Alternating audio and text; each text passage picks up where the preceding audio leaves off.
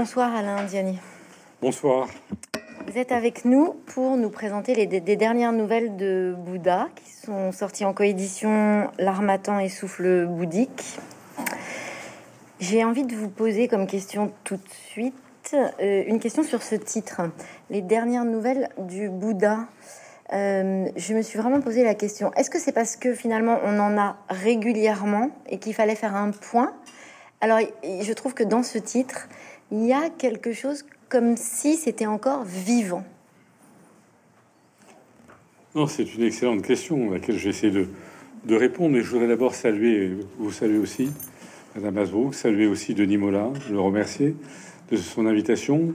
Et puis saluer, je vois qu'il y a le maire de Bordeaux qui me fait l'amitié d'être d'être présent. Et donc les uns et les autres, j'en connais quelques-uns ici. Euh, bonjour, bonjour. Euh, oui, c'est un titre évidemment paradoxal, mais c'est pour montrer qu'il y a une actualité du, bouddhisme, qu'en fait, euh, on ne sait pas grand-chose de la vie du Bouddha. On ne sait même pas s'il a existé. Et donc, il y a plusieurs façons de raconter la vie du Bouddha. Il y a une façon qui est assez simple qui consiste à dire euh, en, l'an au premier siècle avant Jésus-Christ ou au premier siècle après Jésus-Christ, on a dit que quelqu'un qui s'appelait Gautama euh, et qui est devenu le Bouddha a existé, puis raconté euh, qu'il est né de, des, côtes de sa mère, puis ensuite, après que tout de suite, il s'est mis à. Alors, c'est ma dernière vie, c'est fini. Voilà. Le grand annonce du Bouddha, c'est que c'était à sa naissance, à peine né, il dit c'est la fin. Bon. Et donc on, peut raconter ça, c'est toutes les récits des, légendes bouddhistes avec, euh, euh, on connaît des contes qui s'appellent les Jakata, et donc qui racontent ça en long en large sur des milliers de pages. Et donc après il y a une, une autre approche qui a été euh, qui est venue, qui était l'approche archéologique. Enfin il y a eu d'abord l'approche des grands voyageurs chinois, puis ensuite une approche archéologique qui était évidemment qui a mis à jour un certain nombre de choses, mais qui pose la question est-ce que le Bouddha existait? Et alors, vous expliquez dans votre livre que c'était compliqué comme enquête finalement, puisque euh, ben, on ne sait pas très bien euh, euh, quelles sont les dates précises, on n'a pas de représentation. Enfin, donc vous expliquez la difficulté finalement pour retrouver, pour être sur les traces de Bouddha. Oui, on sait rien. on dit que si il doit y avoir quelqu'un, mais c'est un peu la même chose pour Jésus-Christ. Mais lui, il avait les apôtres qui ont rédigé immédiatement les le Nouveau Testament. Euh, mais autrement, euh, c'est la même chose sur Socrate, hein, on ne sait pas grand-chose non plus. Euh, mais pour le, Bouddha, bon, on imagine que c'est au 6e siècle, bon, c'est quand même large, entre le 6e et le 4e siècle avant Jésus-Christ. Bon, donc c'est large. C'est un peu de temps, oui. oui, oui. Et, puis ensuite, après, on, on, dit que c'est une famille aristocratique de, de l'Inde du Nord ou du Népal. Là aussi, c'est très, très vague. Sur la mort, c'est encore pire. Hein. Il y a des écarts considérables. Euh, le Dalai Lama lui-même dit que de toute façon, sur la mort, euh, je sais pas, il y a une centaine de dates de, décès du, du, Bouddha. Donc on, sait très peu de choses sur, sur la vie du Bouddha. Comment vous avez fait alors? Cette enquête, elle a représenté combien de temps? Comment vous, vous avez travaillé? Bah, Il faut beaucoup lire. il y a une bibliographie à la fin de votre livre qui est impressionnante. Hein. Euh, c'est une enquête policière un peu. Hein. C'est-à-dire qu'il faut beaucoup lire, en laisser beaucoup. Par exemple, si vous lisez les, grands voyageurs euh, chinois, en fait, pourquoi les, Chinois ont été, ont été visiter les, lieux fréquentés par le Bouddha Parce qu'ils disaient, bon, tout ça nous paraît bizarre, et on veut avoir la vraie parole du Bouddha. Donc, pour avoir la vraie parole du Bouddha, mais après, là, on est après Jésus-Christ, hein, donc déjà plusieurs siècles après la naissance du Bouddha, on va y aller, quoi. On va aller sur place, on va visiter, on va essayer d'avoir des indices. Il y avait quelques grands monastères, mais euh, du bouddhisme. Et donc, on va aller discuter pour euh, essayer de trouver les, écrits. Ils savaient que ce n'était pas des écrits du Bouddha, puisque Bouddha n'a jamais rien écrit, mais pour trouver les écrits. Et donc, les, grands voyageurs chinois ont, passé plusieurs années. Hein. Plusieurs années, ils sont nombreux. Mais après, ils nous ont apporté des écrits qui sont à la mode de l'époque. C'est-à-dire qu'il y en a un qui vous dit euh, oui, euh, j'ai été à tel endroit, euh, Lumini, je crois, et à tel endroit, j'ai rencontré des Bouddhas, des Bouddhas, euh, qui discutaient avec, avec des, divinités. donc, ils mélangent à la fois le, fait réel, parce que on voit bien qu'ils ont découvert un certain nombre de choses, et notamment des, statues. ça, on pourra en parler tout à l'heure. La, chose la plus certaine dans l'existence du Bouddha, c'est les, statues que Asoka, un, des grands, un des grands rois d'Asie, mais qui s'est converti au bouddhisme, a fait ériger partout en Inde. Voilà. Donc c'est comme ça. Donc on a, on a regardé ça, et donc à partir de là, on, sait qu'ils ont été d'abord, et ensuite après, ils nous racontent quand même un certain nombre de choses exactes, mais mêlées avec beaucoup de légendes. Voilà. Et dans, encore aujourd'hui, hein, des fois, je, lis des ouvrages sur la vie du Bouddha, c'est quand même étonnant, quoi. dire qu'on a l'impression que l'archéologie n'a pas existé et qu'on nous raconte toujours que le Bouddha est, venu dans tel, tel endroit, et puis finalement, il avait, il avait un ennemi, que l'ennemi voulait l'empoisonner, mais tout d'un coup, par la, magie des gestes du Bouddha, c'est la personne s'est convertie. À chaque fois que le Bouddha voit quelqu'un, dans les légendes, il commence, l'ennemi veut le détruire, et à la fin, il devient le plus, grand des disciples du Bouddha. Et alors, dans ce livre aussi, vous racontez que finalement, ce personnage, il est à la fois très contesté, très soutenu. Donc, il y a des moments où on a l'impression qu'on lit la biographie d'un empereur. En même temps, vous expliquez que c'est surtout pas une position de, de Dieu, un postulat de, de, Dieu. Donc, ce qui est compliqué aussi, c'est de, vous de, de s'y retrouver dans des informations tout à fait contradictoires. empereur. D'abord, il faut voir, quand, quand le Bouddha est né, d'après la légende. Mais euh, quand le Bouddha est euh, le père du Bouddha, qui était roi, bon, je viens de dire, euh, tout de suite, il a accueilli des devins. Et les devins ont dit, celui-là, il deviendra maître du monde ou il deviendra maître spirituel. Voilà. Et c'était un grand drame pour le père. Parce que le père, comme tout père, il disait, moi c'est mon successeur. Hein. Bon, chez, un royaume qui était tout petit d'ailleurs, mais c'est lui qui va me succéder. Et là, tout d'un coup, on lui disait, ah, c'est pas sûr. Hein. Lui, peut-être qu'il a tous les signes. Alors, vous savez, les signes, c'est des, des, des, des, tempes, des, traces sur le front, les mains, etc., les, oreilles qui pendent et tout ça. Euh, il a tous les signes pour devenir euh, un des grands maîtres spirituels euh, ou le grand maître spirituel. Et là, le père était désespéré. Bon, désespéré. Et donc le père, c'est, ça fait partie des, des, mythes, mais très intéressant du Bouddha. Le père a voulu surtout préserver son fils de cette destinée. Et donc le père a fermé à clé, vous voyez, comme un père aujourd'hui pour enfermer son fils pour pas qu'il sorte dans des boîtes de nuit. Lui, c'était pour pas qu'il voit la réalité du monde. Et donc le, père a, a fermé, euh, enfermé son fils, euh, a réussi à le, le marier, et donc pour que le fils ne voit rien du monde. Et donc, il y avait ce choix-là. Et après, bon, on peut peut-être euh, développer un peu ce point-là. Après, évidemment, euh, qu'est-ce qui s'est passé?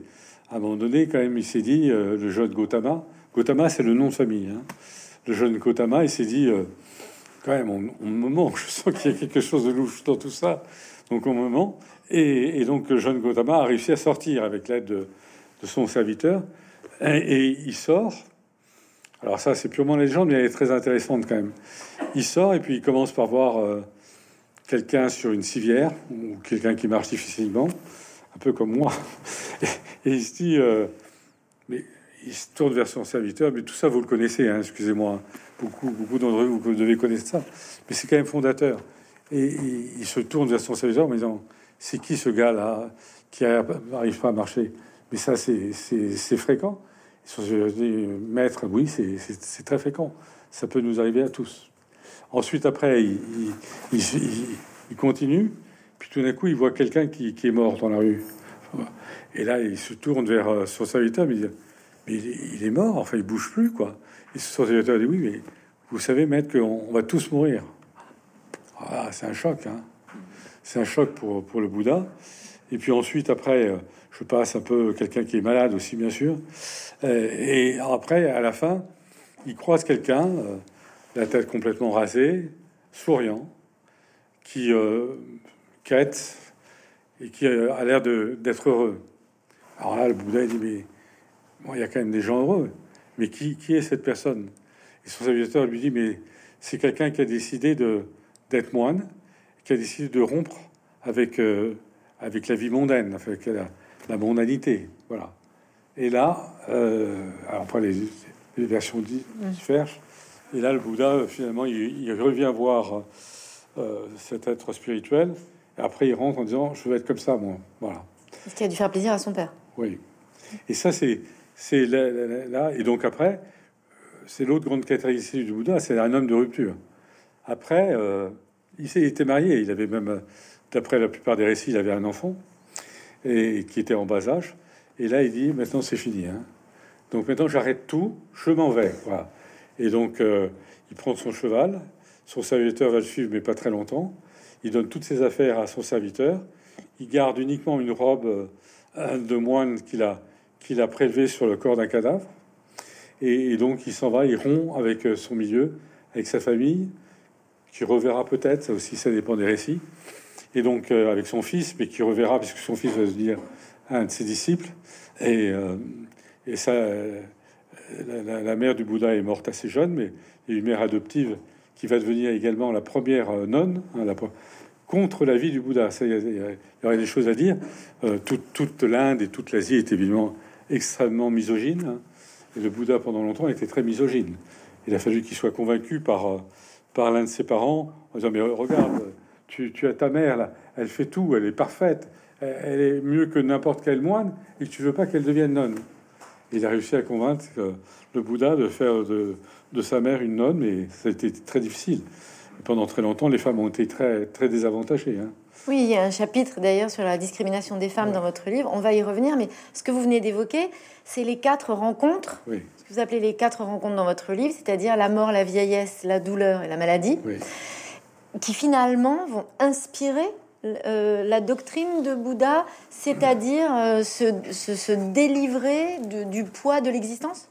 Alors après, c'est, c'est un long chemin. Mais juste un mot sur le contexte. Euh, on est dans la vallée de l'Indus, entre l'Inde et, le Népal. La vallée du Gange, on n'est pas loin. Et moi, ça m'a beaucoup frappé, ça. C'est-à-dire que, en fait, il y a une grande crise euh, spirituelle. Vous voyez, nous, on a des crises avec nos enfants, là, des fois, où on a le phénomène des gilets jaunes. Et eux, enfin, c'est pour une minorité, hein, c'est toujours pareil. On déforme beaucoup parce qu'en fait, tout ça, ça, ne concernait qu'une infime minorité. Mais voilà, il y avait une grande crise spirituelle de gens euh, qui rompaient avec le, védisme, donc le Veda, et avec l'hindouisme. Et en fait, l'hindouisme et le bouddhisme sont assez, contrairement à ce qu'on pense, ils sont assez contemporains. Euh, et donc, qui, qui se disaient, mais où va-t-on quoi? Enfin, je simplifie. Hein. tout ce que je dis, je caricature, mais je suis obligé. Hein. qui, simplifie en disant, mais où va-t-on quoi? Et donc, euh, quel est le sens de tout ça? Quel est le sens de tout ça? Et cette grande question du sens, elle a beaucoup perturbé toute, toute l'Inde de cette époque-là. Euh, et, donc, il y a beaucoup de gens qui vont devenir samyasin, c'est un des noms des, des moines errants des gens errants. Euh, et donc, après, il y avoir 36 écoles. Euh, il y a ceux qui, qui, vont commencer par se flageller, se punir, hein, se casser un bras, se tordre une cheville, voilà, se couper des membres, en disant plus on, martyrise son corps, et plus on va arriver à, à sortir de ce monde et atteindre l'éveil. Bon, ça c'était une des très grandes tendances de, de, l'Inde, euh, avec plusieurs écoles. Donc ce que je dis n'est pas valable pour tout le monde, mais quand même globalement c'était assez dominant. Et là, euh, le jeune Gautama, euh, il va suivre ce chemin à un moment donné, jusqu'au jour où il tombe presque évanoui. Il y a des, représentations du Bouddha qui montrent le Bouddha complètement décharné, décharné. Hein. Et on dit souvent le nombril qui touche la colonne vertébrale, complètement décharné. Euh, et il se dit, mais quand même, là, je vais mourir. Alors après, il ne meurt pas parce qu'en fait, il y a quelqu'un qui lui, une jeune femme qui lui apporte un bol de riz, euh, voilà, mais pas plus. Quand il mange cinq grains de riz, il craint d'avoir de mourir de, d'excès. et d'ailleurs, il va mourir d'excès aussi. Euh, mais donc, à un moment donné, il dit, c'est pas possible, c'est pas la bonne voie, ça c'est pas en me martyrisant que je vais y arriver. Bon. Et donc, euh, c'est euh, l'éveil qui va se produire du côté de Sarnat, du côté de. non, c'est pas d'ailleurs, c'est pas du côté de Sarnat, c'est du côté de Bodh Gaya. Et donc, du côté, c'est au, sud, au sud-est du nord de l'Inde. Et donc euh, là, il va être sous l'arbre de, de, la Bodhi, donc on voit encore, hein, enfin, on voit sans doute des rejetons de, l'arbre originel. Et donc là, il, se met à, méditer profondément. C'est une nuit d'enfer, parce que les, dieux ou les divinités viennent le tenter en disant non, euh, écoute, regarde, la vie est belle, tu devrais épouser toutes les plus belles femmes euh, qui, vont tomber amoureuses de toi tout de suite, on, t'en donne l'assurance. Il se bat toute, une nuit, et à la fin, voilà, il est éveillé, et donc il, retrouve sa liberté. Et donc à ce moment-là, il, euh, voilà, il est, plus de ce monde. A atteint le nirvana. Hein. c'est assez compliqué à définir le nirvana, mais on pourra en parler si vous voulez. Et donc euh, voilà. Mais là, la surprise, c'est que les gens avec qui il cheminait, ce qui était considéré dans la communauté bouddhiste de l'époque comme étant un grand maître. Et certains dans des communautés disent il faut que tu restes avec nous, tu deviendras le, leader, le chef, quoi. Et à chaque fois, il, changeait en disant ça, c'est pas, c'est pas ça pour moi la vérité, c'est pas ça pour moi la vérité. Et donc, quand même, il y avait quelques-uns qui, l'avaient, suivi et qui l'a euh, rompre avec lui en disant euh, mais on a vu le Bouddha se nourrir. Mais c'est quoi cette affaire? Le Bouddha a complètement, pas le Bouddha, faut pas dire le Bouddha à ce moment-là, mais il a complètement euh, viré sa casquette, si vous me permettez, euh, virer sa cutie. C'est pas possible, on peut pas, on peut pas atteindre l'éveil en, mangeant autant qu'il mange. C'est-à-dire que ça devait pas grand-chose, mais voilà. Donc il claque la porte, les autres. Ils disent maintenant, on s'en va, on s'en va. Et après, le Bouddha va pas être affecté par ça. D'abord, le Bouddha perçoit tout de suite que son enseignement va être très difficile. Il dit Je vais expliquer des choses que personne ne comprendra. Voilà. Et vous disiez le nirvana, donc en fait, ce qu'on voit bien aussi dans votre livre, c'est que il faut du temps. Il y a un paramètre temps qui est très important. Que lui-même, il dit bah, il faut du temps, il faut du temps pour écrire ma doctrine, il faut du temps pour arriver à. Il y a, voilà, le, la question du temps est fondamentale. Donc, est-ce qu'il sait d'avance qu'il va viser le nirvana ou est-ce que finalement il le découvre en cours de route? Alors là, ça va dépendre aussi des écoles, hein.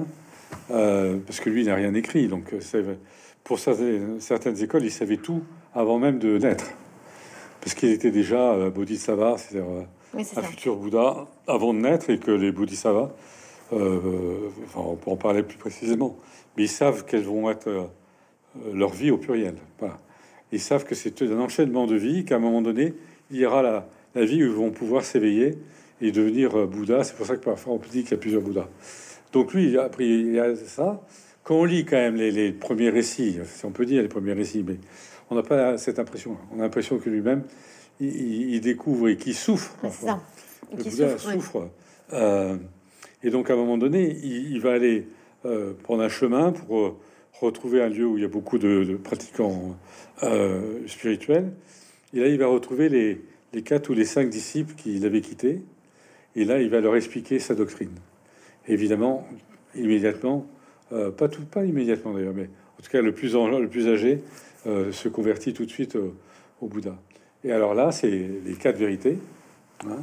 Et donc, il enseigne les quatre vérités, mais aussi beaucoup d'entre vous, vous devez les, connaître. Mais les quatre vérités, elles sont, elles sont très simples et très fortes. La première, c'est une question, c'est euh, euh, un constat, c'est que tout est souffrance. Voilà. Alors ça, c'est difficile à comprendre.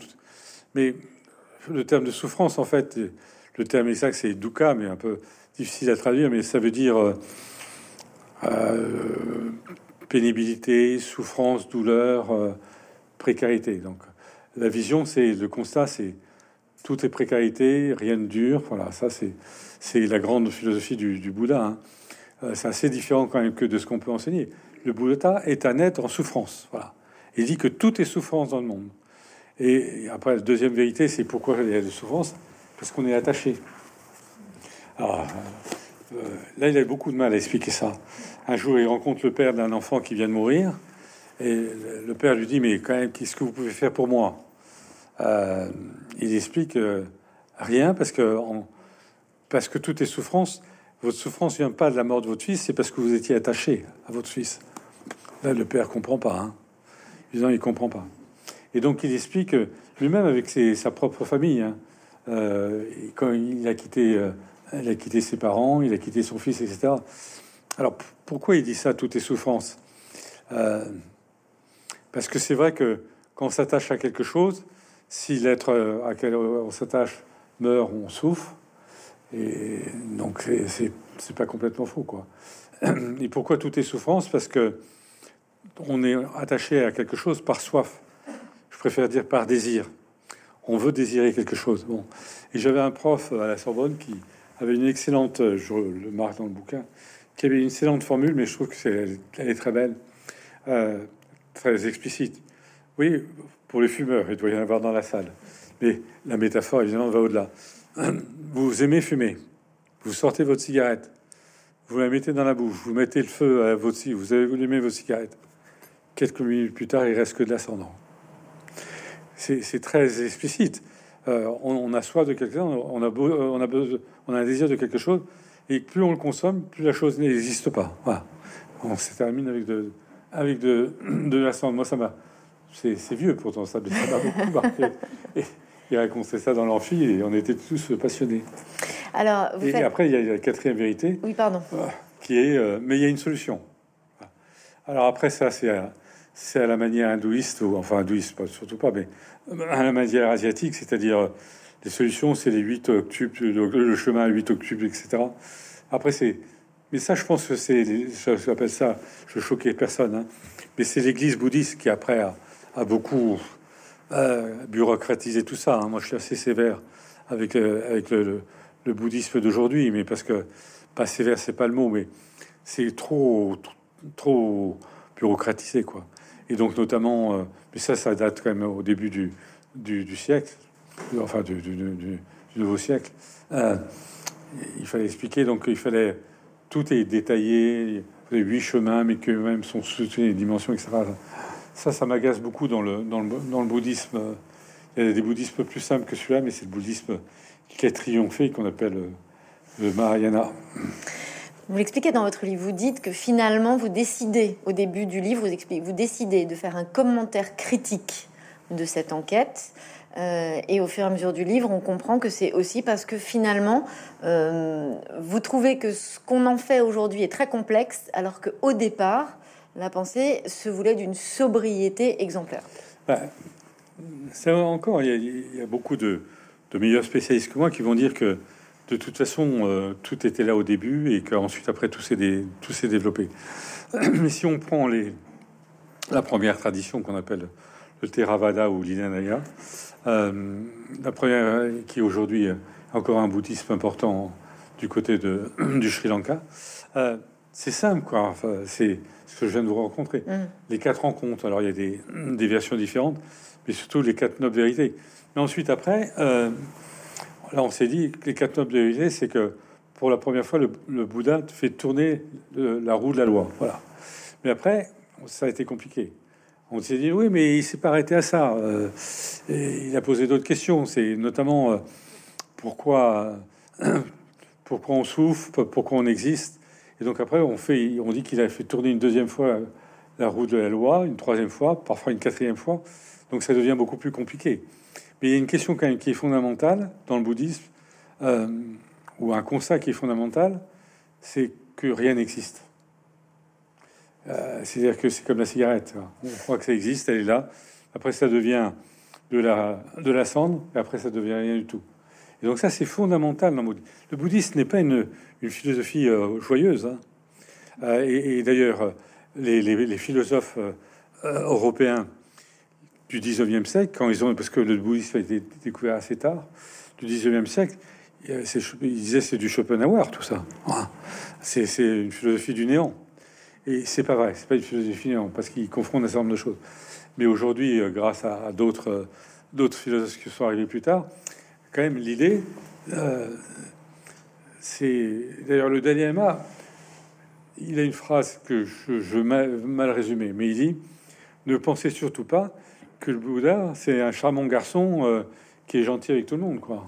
C'est pas ça le Bouddha. C'est quelqu'un qui pose la question de la souffrance et qui essaie de trouver une solution pour s'éloigner de la souffrance. Voilà. Et, voilà. et la solution, c'est de faire le vide. Et c'est surtout de, de, ne pas revenir, de ne pas renaître. Voilà. Bon. Et donc c'est une grande différence avec l'hindouisme. Les, chrétiens ne rêvent que d'une chose, c'est de l'éternité. Euh, un bouddhiste ne rêve que d'une chose, c'est du néant. Parce que avec l'éternité, c'est une somme de souffrance infinie. Qui va durer plus longtemps, certes. Oui, c'est ça. Et donc, donc le, néant, le vide, l'inexistence. et après, ça devient joyeux parce qu'on accepte l'inexistence. On se dit, bah, finalement, c'est comme une autre question. J'enchaîne un peu là. Je vous en prie. Mais est-ce que, est-ce que le, je dis ça parce que c'est des points de divergence avec ce que je peux lire souvent. Est-ce que le, bouddhisme est, une morale? Ben Moi, je dis que non. Enfin, c'est pas du tout la préoccupation du, Bouddha. La préoccupation du Bouddha, c'est sauver sa peau, ou plutôt de la perdre. Mais euh, pourquoi, pourquoi ensuite après, il y a une, dimension morale et éthique très forte hein, dans le bouddhisme, je ne nie pas. Mais c'est pas l'objectif du Bouddha. Euh, L'objectif, c'est de c'est d'arriver à, être le meilleur possible. Et, pour ça, c'est de rompre avec la loi du karma. La loi du karma, c'est une très ancienne loi de l'Inde et hein, qui est encore évidemment respectée en Inde. Et la loi du karma, en gros, elle permet d'expliquer pourquoi un salaud va, dans une prochaine vie, être heureux et être en pleine santé, et pourquoi le meilleur des hommes va avoir une, vie après qui est la pire des vies, quoi, avec des enfants qui meurent, lui-même, etc. Le karma explique ça, c'est-à-dire que vous payez dans la vie suivante ce que vous avez investi dans la vie précédente. Et donc ça, euh, c'est une des raisons qui vous incite à être sage. Je ne vais pas être méchant, je ne vais pas être ceci, parce que je vais payer plus tard. Après, il y a des déviations. Euh, j'ai vu, par exemple, en, Tibet, euh, euh, des, gens qui le mont Kailash, un mont très important qui est ils font ils, escaladent le, mont Kailash à plus de 5000 mètres. On, l'a fait, hein, c'est quand même très éprouvant. Mais après, il y a un endroit où les gens ils peuvent venir et puis hop, ils se déchargent de tous les péchés, ils repartent à zéro. Quoi. les compteurs sont remis à zéro. Bon, mais donc le, bouddhisme est une éthique très forte parce que c'est un prolongement du karma parce qu'il faut, et donc ensuite après, même il faut pas faire de mal aux animaux. Euh, il n'est pas vrai que les bouddhistes soient tous végétariens. Hein. Euh, d'ailleurs, il y a l'anecdote de, la mort du Bouddha. Dans, beaucoup de récits, euh, le Bouddha meurt parce qu'il a fait une consommation excessive de, porc. Hein, alors, il était malade avant, mais les derniers moments du Bouddha, près de Kushinagar, c'est que on lui offre quelqu'un le, le voit, il était connu quand même, disons à la fin. Quelqu'un lui prépare euh, un, plat en sauce, enfin en sauce, j'en sais rien, mais en tout cas un plat de, un, plat de viande, et après euh, il meurt euh, dans, dans, le jour suivant. Quoi. Donc il mangeait bien de la viande. Hein. Mm.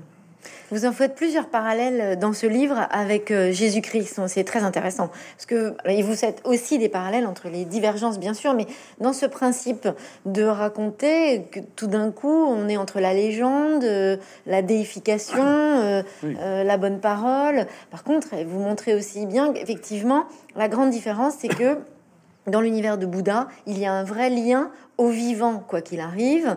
Et puis surtout, euh, l'objectif, c'est quand même de, se transformer soi-même. Mais on retrouve ce que vous disiez à l'instant, c'est-à-dire que finalement, il faut quand même être sage pour espérer à un moment donné tout à fait, tout à fait. être. Euh, pour pas charger le karma. Bien loti. Voilà, c'est ça. Alors après, c'est euh, dans, dans, les suites de la mort du Bouddha, c'était la panique, quoi. C'est très intéressant la, description. Il y a un des grands spécialistes qui s'appelle André Barbeau, qui a beaucoup écrit là-dessus, des, volumes entiers. Hein. Et il, raconte la mort du Bouddha. Et euh, évidemment, tout le monde est, tout le monde est atterré, paniqué même, hein, paniqué. Mais qu'est-ce qu'on va faire sans vous, euh, maître euh, et, le Bouddha dit mais vous, vous êtes en train de me dire que vous avez rien compris de ce que je vous ai enseigné. Euh, ne pleurez pas. Voilà, je, vais me délivrer et j'ai beaucoup de chance de le faire. Et vous-même, vous allez trouver votre propre voie. Donc il y, a cette idée-là. Mais ensuite, après, euh, on voit que les arhats, c'est-à-dire les, fidèles du, Bouddha, euh, ils vont avoir une vision très personnelle. C'est-à-dire que c'est assez quand même cohérent avec ce que j'ai pu dire tout à l'heure. C'est-à-dire que leur, ambition, c'est de se délivrer eux-mêmes, chacun. Et donc c'est un parcours très individualiste. Et après, il va y avoir une réaction très forte dans les, différentes euh, écoles, donc de celle qui est dominante aujourd'hui, qui s'appelle le Mahayana, qui, va dire bon, tout ça, c'est des, quand même des sortes d'aventuriers spirituels, mais nous, ce qui nous intéresse, c'est le plus grand nombre. Et donc, vous allez avoir un grand mouvement du Mahayana pour dire il faut rompre avec tout ça. Et donc, il faut, euh, on va inventer les, les bodhisattvas. Et le bodhisattva, c'est quelqu'un qui a le même parcours que le Bouddha, qui a eu d'autres vies avant lui, qui à un moment donné se dit Moi, je ne veux pas euh, avoir l'état du Bouddha, je ne veux pas devenir un Bouddha, je veux pas. Je veux d'abord me consacrer aux autres et apprendre aux autres à trouver aussi euh, le salut. Et après, bon, à un moment donné, euh, j'aurai le droit à, devenir également le Bouddha et aller, bon. En principe, après, ils vont dans des cieux, enfin des endroits, ça c'est un peu compliqué. Expliquer la, la géographie euh, du bouddhisme après la mort est très compliqué. Mais en tout cas, il dit ça. Et donc, on, là, on va passer d'un parcours purement individuel, très égoïste finalement. Hein. Il, y a, des écrits en disant d'abord, tu dois penser à toi-même, tu dois penser à toi. Voilà. Après, une aventure beaucoup plus collective avec les bodhisattvas en disant mais ce qui compte, c'est le bonheur du plus grand nombre. Et on voit aujourd'hui. Alors c'est très intéressant puisque aujourd'hui, mais ben, finalement, c'est un courant qui alors euh, fonctionne très très bien, hein, qui a quand même la cote. Et votre livre est très intéressant puisque finalement, ce que vous soulignez, c'est que la parole de Bouddha, c'était quand même euh, euh, pousser les gens à s'autonomiser avec quoi? Avec leurs émotions? Oui, s'autonomiser, mais là, tout ce que je dis est, peut être contredit. parce qu'il y a beaucoup d'écoles, il y a beaucoup de bon. Donc euh, vous allez trouver beaucoup de gens qui vont vous dire le contraire. Je ne prétends pas. Mais nous on s'en fiche, on est avec vous oui, ce soir. Je prétends pas la vérité, hein. mais enfin en tout cas, euh, il y a, y a, c'est une des, citations que je fais au début de ce livre. Là. Je voulais même, le mettre en, titre, et puis l'éditeur n'a pas n'a pas voulu parce qu'il a pensé qu'il ferait fuir encore plus de monde que, que c'est le cas. Mais il y a un moine chinois qui s'appelle Linsi au, 10, au 9e siècle, qui est une phrase que moi je trouve qui est, majeure. Hein. Euh, c'est si vous rencontrez le Bouddha, tuez-le. Voilà. Ah oui, c'est vrai qu'en titre, c'était peut-être ambitieux. Oui, c'était un peu choquant. Peut-être, peut-être. Mais, après Lindsay, il ajoute si vous rencontrez vos parents, tuez-les. Si vous rencontrez votre meilleur ami, tuez-le. Voilà. Et etc., etc. Mais qu'est-ce que ça veut dire? C'est très fin comme propos ça veut dire qu'il ne faut pas euh, dépendre d'un autre, même, même du Bouddha, même du plus grand maître qui soit. Il faut être soi-même. Et le Bouddha, à plusieurs réponses, euh, à plusieurs reprises, euh, dit ça, c'est-à-dire que bon, vous pouvez bien apprendre des maîtres, bien sûr, mais je trouve d'ailleurs que dans le bouddhisme d'aujourd'hui, la figure du maître a pris trop de place. Hein. Ce que le Bouddha dit, le maître, c'est un passeur, voilà, mais il critique beaucoup aussi les maîtres. Hein ce qui est de mauvais passeurs. Bon. Et il dit, de toute façon, euh, la seule chose qui compte, c'est votre propre lanterne. Donc il faut vous-même que vous trouviez votre chemin. Si vous ne trouvez pas vous-même votre chemin, vous ne le trouverez jamais. Alors dans votre livre, vous parlez déjà d'agitation du monde. Vous dites déjà, mais finalement, mais de tous les temps, il est question de l'agitation du monde et de comment on s'en sort. Et euh, comment vous expliquez qu'aujourd'hui, à la fois Bouddha reste une figure à ce point aimée et en même temps si déformée euh, comme, un petit arrangement avec soi-même pour en faire finalement euh, un, Dieu qui répond à ce qu'on a envie et pas tellement à ce qu'il est réellement. Bah, je crois qu'il y a beaucoup d'ambiguïté, mais tous les gens connus sont, sont nourris d'ambiguïté. Vous voulez dire que c'est le, finalement le, le, parent de la notoriété? Bah, Et puis de la complexité aussi quand même. Hein. Mais euh, le, le, Bouddha a plusieurs, plusieurs visages. Donc, euh, on peut choisir celui qu'on veut. Oui, voilà, vous pouvez choisir euh, le Bouddha que vous voulez. Mais euh, et après, il n'y a que vous. si, si, je crois qu'un vrai bouddhiste dirait que il que vous pour savoir si et à tel point si, si, vous êtes dans la vérité ou pas. Et de toute façon, le Bouddha dit aussi n'enseignez, ne, ne dites jamais que ce que vous dites, c'est la vérité. C'est très fort ça, parce que si vous dites ça, c'est que vous n'avez rien compris au monde. Le monde, c'est un ensemble de points de vue. Voilà. Alors, j'ai le mien, j'essaie de faire partager, mais ne prétendez pas que vous dites la vérité. Et ça, c'est très très différent de toutes les autres religions. Hein. Ah, mais ça, c'est sûr. Ça, c'est le Bouddha que vous vous aimez. Oui, c'est le Bouddha, le Bouddha simple, le Bouddha euh, qui, constamment pousse les autres euh, en disant non, mais toi, tu as la grosse tête euh, de toi. C'est vrai, il a dû faire le ménage à plusieurs reprises, hein, parce que dans, dans les communautés bouddhistes, après sa mort, ça a été encore pire. Il y a eu quand même quelques phénomènes, euh, euh, comment dire, d'embourgeoisement. Mais ce qui est très drôle aussi, c'est que le bourgeois, le, Bouddha, était considéré comme un bourgeois par les autres, par les autres religions. Il y a une grande religion qui est assez proche du bouddhisme, qui s'appelle le, le, jainisme.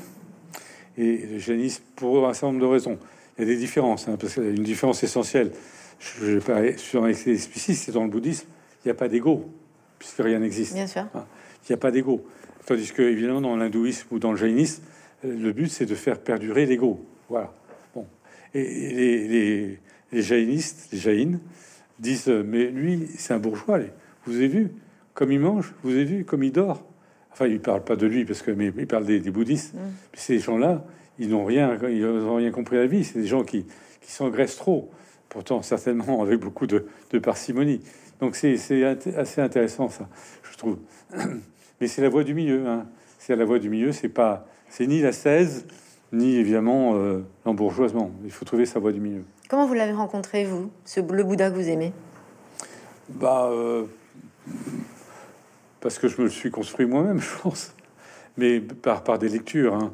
Euh, il y a énormément de lectures. Hein. Mais qu'est-ce qui vous a amené à vous intéresser à ce sujet? Ça fait très longtemps. Oui, parce que parce que j'avais j'avais si sans vouloir être prétentieux ou orgueilleux, j'avais un point d'accroche, c'est que moi aussi je crois que rien n'existe. Oui, c'était un bon point de départ, effectivement. Mais autrement, je ne prétends pas être bouddhiste. Hein. J'ai trop de différences parce que je crois pas, par exemple, à la réincarnation, euh, qui est quand même euh, très en vigueur au Tibet, quoi. Hein. Au Tibet, vous avez les réincarnés on rencontre des réincarnés au Tibet. Le type, la, personne vous dit pas je suis le réincarné, mais les autres disent ouais, regardez celui-là, c'est la réincarnation. Enfin, il y a un autre terme au Tibet, mais ça revient au même. Donc je crois pas du tout à ça.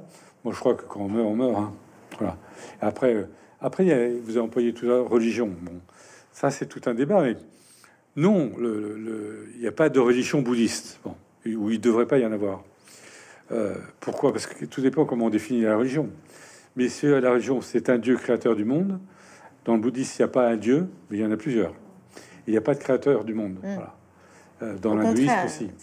Mais après, euh, le bouddhisme et le Bouddha, constamment dans, dans, son, dans sa vie, est entouré de divinités qui, qui essayent de le récupérer en disant celui-là, il va nous casser les pieds.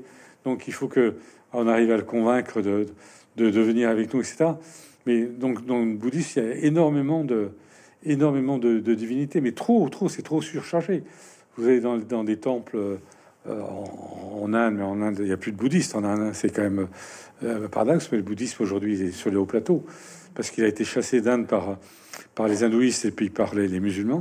Mais quand vous allez sur les hauts plateaux, donc au Tibet, euh, c'est invraisemblable le nombre de divinités qui existent hein, euh, et, de vous en, parlez, hein. vous en parlez dans votre livre. Et, alors, comment expliquer à ce point la discrimination euh, féminine? Là, c'est, là, il y a des écrits très précis. Hein. Euh, parce que le Bouddha, c'est aussi, euh, malgré toute sa force, toute sa sagesse, c'est l'enfant de son siècle et de son milieu. Donc, évidemment, il est, il, est, misogyne, il est très misogyne dans, dans les premiers écrits. Hein. Pourquoi? Parce qu'il pense que la femme, c'est une tentation. Et que la femme, une tentation, donc ça va prouver de... Ça, d'abord, ça va mettre le bazar dans la communauté. Il le dit, hein, enfin, dans certains écrits. Ça va mettre le bazar dans la communauté. Et puis ensuite, après, que euh, la femme euh, euh, va pas être un bon exemple, et qu'elle va tenter, et qu'elle va déloger un certain nombre de, prêtres, etc. Bon, après, à la fin de sa vie, c'est autre chose, puisque il va créer des communautés de nonnes. Hein mais, mais, mais, mais sous tutelle des moines. Ça, c'est nous, ça peut nous choquer. Mais le, parcours pour être nonne est beaucoup plus compliqué que pour être moine. Et puis ensuite, après, ben, la nonne, elle a un supérieur, quoi, qui lui dit ce qui est bien et ce qui est pas bien. Bon. Et alors maintenant, ça a quand même changé, hein, parce qu'il y a aussi quand même quelques, quelques nonnes. Mais souvent, souvent, c'est l'influence euh, étrangère, parce qu'il y a des, nonnes, évidemment, qui, étaient, qui viennent d'Europe ou des, États-Unis, qui ont un peu secoué le, les traditions. Et le Lama a joué le jeu. Hein, le Lama considère qu'aujourd'hui, euh, les femmes et les hommes sont à égalité. Quoi. Et alors, le Dalai Lama, le Dalai Lama n'est pas si présent que ça dans votre livre. ça veut dire qu'il faut un autre livre? Oui, c'est ça. Non, parce que comme j'étais parti sur le bouquin, mais le Dalai Lama est quelqu'un que pour qui j'ai j'ai beaucoup de respect, bien entendu, hein. Euh, beaucoup très très charismatique. Mais mais ça c'est ça toute une autre affaire. Mais je juste je le dis quand même. Il faut bien voir le parcours du Dalai Lama. D'abord, c'est quelqu'un qui, qui, arrive Dalai Lama très jeune, euh, parce qu'il y a la menace chinoise. Hein, les Chinois la Chine, qu'elle soit républicaine, qu'elle soit impérialiste, républicaine ou communiste, a toujours considéré que, que le Tibet c'était chez eux pour des raisons très simples. C'est que euh, les, Tibétains ont dû passer un certain nombre d'alliances, d'abord avec les Mongols, mais ensuite après les, Mongols sont devenus aussi euh, des empereurs de Chine. Et donc euh, par, ils ont passé des alliances parce que d'abord ils se combattaient entre eux. Puis ensuite, après, il y avait des troupes népalaises qui arrivaient, qui occupaient. Donc, pour un certain nombre de choses. Mais ça, c'est l'objet de, un des objets de mon prochain bouquin. Ils ont dû passer des alliances très fortes.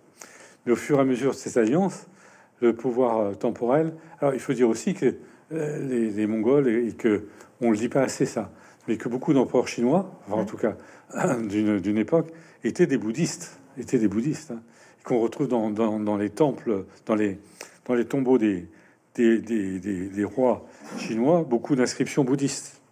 Ils étaient bouddhistes. Euh, et donc, euh, ça, les Chinois d'aujourd'hui ne le disent pas. Mais donc, du coup, euh, comme les, Chinois étaient très présents en, au Tibet pour régler les affaires, et que beaucoup de il y a eu 14 quand même, mouraient jeunes, on ne sait pas trop pourquoi, mais ils mouraient jeunes, ou que d'autres se sont enfermés dans leur euh, monastère euh, en passant leur temps à prier, ou qu'il y en a même eu un qui, a lui fricoté un peu, c'est-à-dire qu'il a préféré ne pas être euh, recevoir l'ordination parce qu'il préfère les auberges de, de Lassa à toute autre chose. alors lui, il a été complètement, on ne sait pas trop ce qu'il est devenu, mais voilà. Donc, en tout cas, les, Chinois considéraient que c'était chez eux. Et donc, euh, quand ensuite, après, euh, Mao est devenu à, conquis la Chine, très rapidement, il a considéré qu'il fallait envoyer des troupes là-bas. C'est par euh, milliers, avec le matériel nécessaire, qu'ils ont déferlé sur, sur les pauvres Tibétains qui, qui priaient. Voilà, ils priaient. Ils disaient, on, va faire quelque chose pour nous, quoi. évidemment, ça pèse pas lourd hein, face à, des armes. Et donc, ils ont été complètement envahis. Et puis ensuite, après, il y a eu euh, l'épisode très, très, très triste, très terrible de la révolution culturelle, qui était terrible, terrible. Ah, il faut voir que quand vous allez au Tibet, quand vous trouvez un, monastère, je parle pour l'essentiel, hein, pour il y a des exceptions.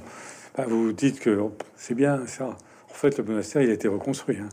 Mais pendant la révolution culturelle, il avait été complètement détruit. Les, il était, les Chinois ont forcé les, les moines à épouser les nonnes. Ils ont pillé constamment le Tibet. Ils ont tué beaucoup, beaucoup de monde, beaucoup de monde. Hein. Quand je dis beaucoup de monde, c'est un millier, un million de personnes. Et parfois avec, euh, ah, là aussi, ça va pas faire plaisir, mais parfois avec le soutien d'un certain nombre de Tibétains qui la veille admiraient le Dalai Lama et qui le lendemain ont admiré Mao Tse-tung. Euh, donc il y a eu ça, et puis ensuite après, évidemment, euh, le jeune Dalai Lama et le Panchen Lama, qui est le figure numéro 2, ils ont été mis sous, sous tutelle. Hein. Ils ont été à Pékin, ils ont été même fascinés par Mao Tse-tung. Hein. Euh, le Dalai Lama écrit un poème à Mao Tse-tung en disant que c'était le, soleil qui brillait. Euh. Donc, et, le Dalai Lama disait, mais finalement, ça peut être un, modèle euh, ou d'égalitarisme et un modèle aussi donc de spirituel. Mais après, il a désenchanté parce qu'un jour, Mao, qui se préoccupait pas de courtoisie, a dit de toute façon, la, la religion, c'était c'était le poison du peuple. Il repris une formule sévère. Ça, le jeune Dayama n'a pas compris cette phrase-là. C'est ensuite, après, qu'il y a eu les rébellions. Vous êtes allé très souvent au Tibet? Pas très souvent, parce que là, en plus, ces dernières années, j'ai pas pu y aller, mais j'étais cinq fois au Tibet, au Népal, en Inde. Vous faites à la fin de votre livre, il y a un, tour en fait de différents pays. Hein. On va en Chine, on va en Inde, on va, enfin voilà, vous vous, vous racontez finalement, c'est un voyage? De, de, Mathieu Ricard, il a dû aller. Qu'est-ce qu'il m'a dit euh, Une vingtaine de fois au Tibet. Hein. Et c'est pas euh, facile d'aller au Tibet. Et c'est pas facile. Non, c'est pas facile du tout. Aujourd'hui, on peut pas y aller. Hein. là, pour des raisons, paraît-il, sanitaires. C'est quand même la région de, Chine qui est la, moins contaminée. Mais c'est bon. de vos voyages au Tibet, quel est quel, quel moment vous a le plus marqué? Peut-être le premier, parce que le premier, vous sentez tout de suite, vous arrivez, là on est arrivé par le train, parce que je voulais prendre le train le plus haut du monde, mais il n'est pas très populaire parmi les, Tibétains, le train, parce que c'est aussi le train des prisonniers. Et, donc, en arrivant, justement, en arrivant à la gare de Lhasa, bah, qu'est-ce qu'on a vu? C'était effectivement qu'il y avait des, prisonniers qui étaient agenouillés, euh, très surveillés. Ensuite, après, pour sortir, on vous demande 15 fois la même chose. Puis ensuite, après, dans, dans les rues, dans les rues de, de Lhasa, vous avez d'immenses portiques à chaque fois euh, qui sonnent. Parce que c'était la période où il y avait des Tibétains qui, se brûlaient vifs pour protester. Donc la grande peur des, autorités chinoises, c'est qu'ils aient des, briquets. Donc ils confisquaient tous les briquets.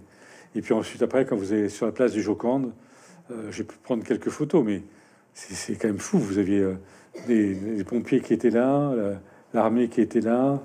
Et, je me souviens très bien d'avoir été dans un des grands monastères je crois que c'était à Gunden, où euh, on était là, on était seul étranger, hein. euh, et il y avait un moine avec on avait un guide que je connaissais et euh, qui, qui, a demandé mais qu'est-ce qu'ils font là Cela, c'est des amis des Chinois. Et parce que vous aviez la, police dans les dans les monastères et même dans les temples, dans les temples. Donc ça évidemment ça, ça choque.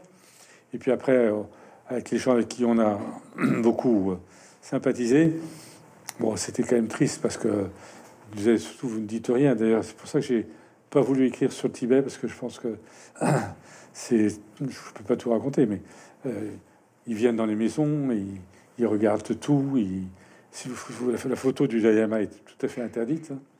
Donc c'est aujourd'hui, c'est une vraie dictature. Hein. je regrette que notre pays euh, n'ait accepté cette dictature. Et pourtant, vous avez essayé d'œuvrer pour euh, oui, oui, j'ai été euh, vice-président du, du, groupe euh, d'études, parce qu'il faut surtout pas dire groupe d'amitié euh, France-Tibet. Et donc j'avais écrit une lettre à quelqu'un que je connais bien et pour qui j'avais beaucoup d'amitié, ou j'ai encore beaucoup d'amitié, qui était le président François Hollande. Une lettre qui, qui où je m'étonnais que finalement le président des États-Unis recevait le Dalai En Allemagne, on recevait le Dalai En Italie, je crois qu'on avait aussi, reçu le Dalai mais que nous, on l'interdisait.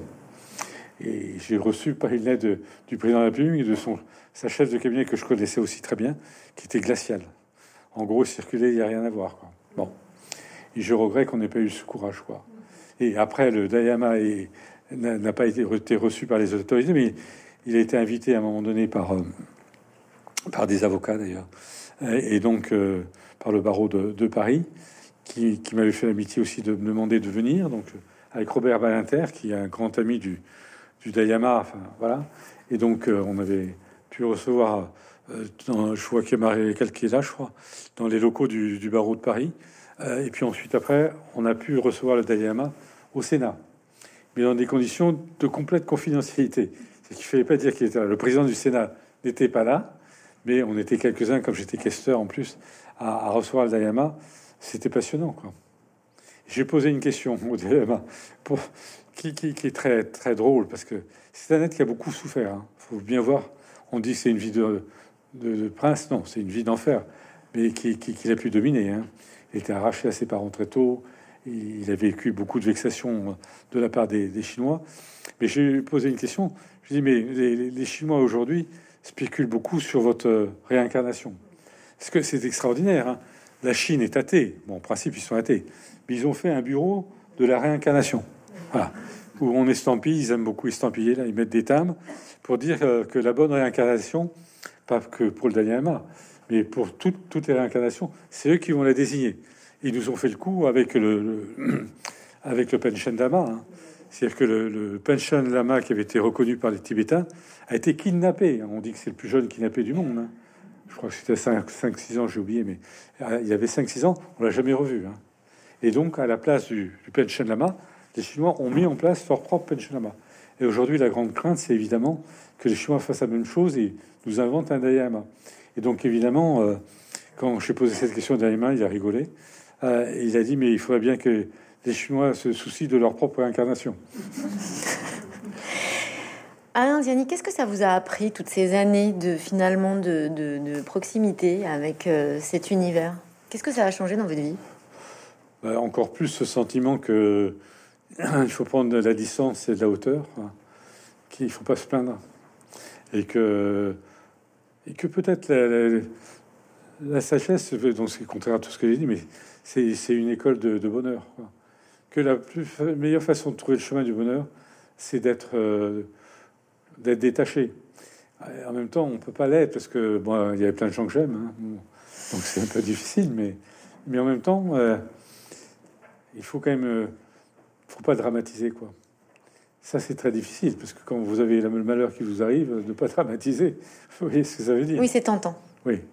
Mais vous le dites bien dans votre livre. Hein. Vous le dites finalement, c'est une école. Euh, alors ça, c'est certainement encore le, pilier le plus difficile, se détacher des gens qu'on aime. Mais euh, vous le dites bien finalement.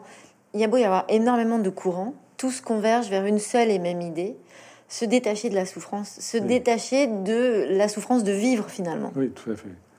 Alors, mais là, un jour, j'ai connu une, bévue parce que c'est un peu mon tempérament de, de porter la contradiction. Et donc, euh, on a assisté à un séminaire à, Darem Salah. Et on avait un moine très, un rimpoché très, très connu, euh, qui nous a expliqué un peu tout à l'heure ce que j'ai dit, c'est-à-dire le fait que, que, tout est souffrance, les, les quatre vérités. Euh, et puis, bon, j'ai eu tort, je pense, mais j'ai quand même fait remarquer que on pouvait pas dire que tout était souffrance, parce qu'il disait, euh, regardez, l'enfant vient de naître, qu'est-ce qu'il fait? La première chose, c'est qu'il se met à crier. Bon, donc souffrance. ensuite, après, il y a la maladie, donc euh, les gens supportent mal la maladie, puis à la fin, il y a la mort.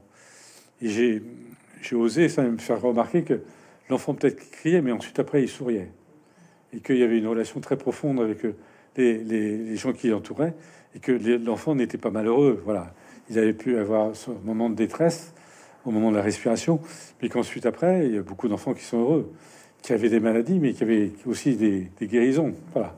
Après, sur la mort, ça, il n'y a, rien à dire. Voilà. C'est plus compliqué.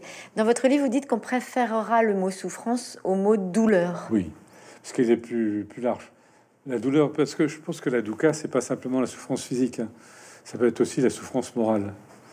Euh, et puis, c'est le sentiment que quand vous êtes dans l'instabilité ou dans la précarité, vous n'êtes pas bien, quoi. C'est ça. Comme tout est précaire, forcément, vous n'êtes pas bien.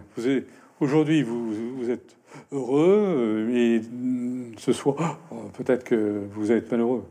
Et cette impermanence, un mot très important dans le bouddhisme. Cette impermanence, les gens, est mal supporté par beaucoup de gens. Oui, on en revient à l'histoire du temps. Donc, je, disais tout à l'heure, vous en parlez beaucoup hein, dans ce livre. Vous dites finalement, il faut quand même être patient. Hein. Oui. Il faut apprendre. Il faut apprendre à être patient. Oui. Il faut apprendre à être patient. Mais souvent, euh, là aussi, je pose la question euh, à des amis tibétains. Je leur dis, mais vous qui avez beaucoup souffert, est-ce que quand vous étiez dans ou ça c'est plutôt des lectures que j'ai une réflexion quand je dis des choses. Quand vous étiez dans des camps, est-ce que vous avez moins souffert que les autres?